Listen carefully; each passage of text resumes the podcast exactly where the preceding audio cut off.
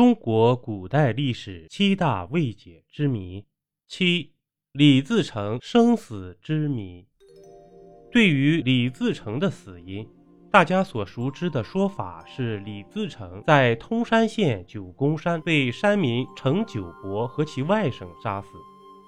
这种说法的来源是康熙四年的通山县志里的记载：程九伯，六都人，顺治二年五月。闯贼万余人至县，蹂躏烧杀伪虐，民无宁处。九伯聚众围杀贼首于小园口。但是对于这种说法，也有人提出了质疑，认为李自成并没有死于九宫山。在各种传言中，有关李自成的归宿，甚至有十几种说法。传得最广的有李自成在夹山出家的说法。还有被部将杀死的说法。顺治元年（一六四四年），吴三桂迎清兵入关，李自成的大顺军在清军和吴三桂的攻击之下，匆匆从北京撤离，经过定州、真定、故关、平阳，撤退到西安。清军又在潼关与大顺军进行激战。大顺军战败后，放弃西安，自商洛一带继续往湖北退去，随后进驻武昌。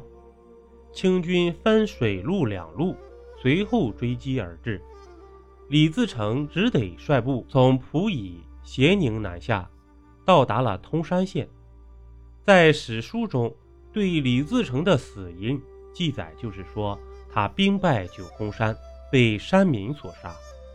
这件事最早是清朝的靖远大将军阿济格报告给朝廷的，在奏书中写道：“李军兵尽力穷，窜入九宫山中，随后在山中遍寻李自成不得，降兵降将都说李自成逃走时仅有随身亲信二十人，被村民围困，不能脱，自缢而死。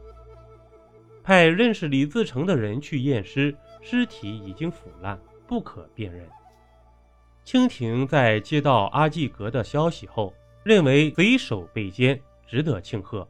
多尔衮还专门到太庙进行祭告。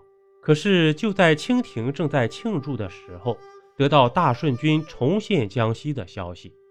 由于阿济格报功的时候没有得到李自成的首级，多尔衮认为李自成的死讯不可靠。于是下令阿济格进行核实。阿济格又找到认识李自成的人前去辨认，但是还是没有得到确凿的答复。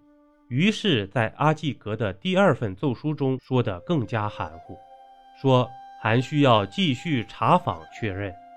多尔衮对阿济格的奏报大为震怒，派人对阿济格谎报军情一事进行训斥。因为此事。得胜班师的阿济格不但没有得到奖赏，反而由亲王被降为郡王，罚银五千两。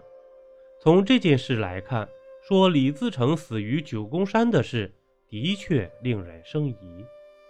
在南明的相关记录中，也曾提到李自成死于九宫山。其五省总督何腾蛟在《逆闯伏诛书》中也有这样的记载：天意王闯。不意伏兵四起，劫杀于乱刃之下，二十八计无一幸存。在何腾蛟的这份记录中，也说到李自成死于九宫山。但是何腾蛟获得的这份消息的时候，已经距李自成兵败九宫山近十个月了，而且也没有李自成首级的验看情况。后来南明朝廷据此。也给何腾蛟进行了封赏，并拜其为东阁大学士兼兵部尚书，封顶兴伯。对于李自成死于九宫山的说法，南明内部也有不同的声音。左都御史郭维京就上书朝廷提出异议，南明隆武帝也对此产生了怀疑，要求何腾蛟再次报告一次。于是何腾蛟再次上报。闯死确实有实据，闯即未敢服同。虽然如此，但对于李自成死于九宫山的说法，怀疑之声并没有消失。虽然有不同的声音，但是无论是明史还是一些地方志，都采纳了这种说法，认为李自成就是死于九宫山。持不同意见的人认为，无论是南明还是清廷，都没有取得李自成的首级。这么重要的人物，如此处理确实不太合适。而且阿济格的尸朽莫辨的说法完全是托词。再一个，李自成是在退居湖北的时候，手下还有四十余万人马，驻守在九宫山的少说也有几万人。说李自成只带了二十多人，可信度不高。至于李自成的真正下落，也有着多种说法。有人认为李自成死于湖南的石门夹山，并说李自成在九宫山制造了死亡的假象，随后化妆到湖南石门夹山寺出家为僧，法号奉天玉，随后死于康熙十三年（一六七四年）。这种说法最初是出自乾隆年间的李州知府何林所写的《书李自成传后》一书。他曾到九宫山进行过实地调查，认为李自成是假死，最终到了石门夹山寺为僧。何林在夹山寺看到的石塔上刻有奉天大和尚的大字，在塔前有奉天玉和尚的徒弟所撰写的石碑。何林还见到过一位服侍过奉天玉和尚的陕西口音的和尚，这个和尚提供的奉天玉和尚画像与记载的李自成模样很像。对于何林的这种说法，在后世也得到很多人的认可。后来还有人在夹山寺发现了李自成的梅花诗木刻残版，以及一些刻有“永昌元年”字样的铜币。永昌正是李自成大顺政权的年号。据《明史》对李自成的描述，状貌狰狞。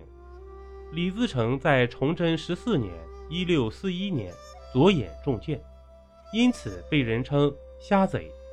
但是奉天玉和尚的画像，其左眼并没有任何问题，并不能证明李自成和奉天玉和尚是同一个人。本集播讲完毕，点个关注，订阅一下哦，下集我们不见不散。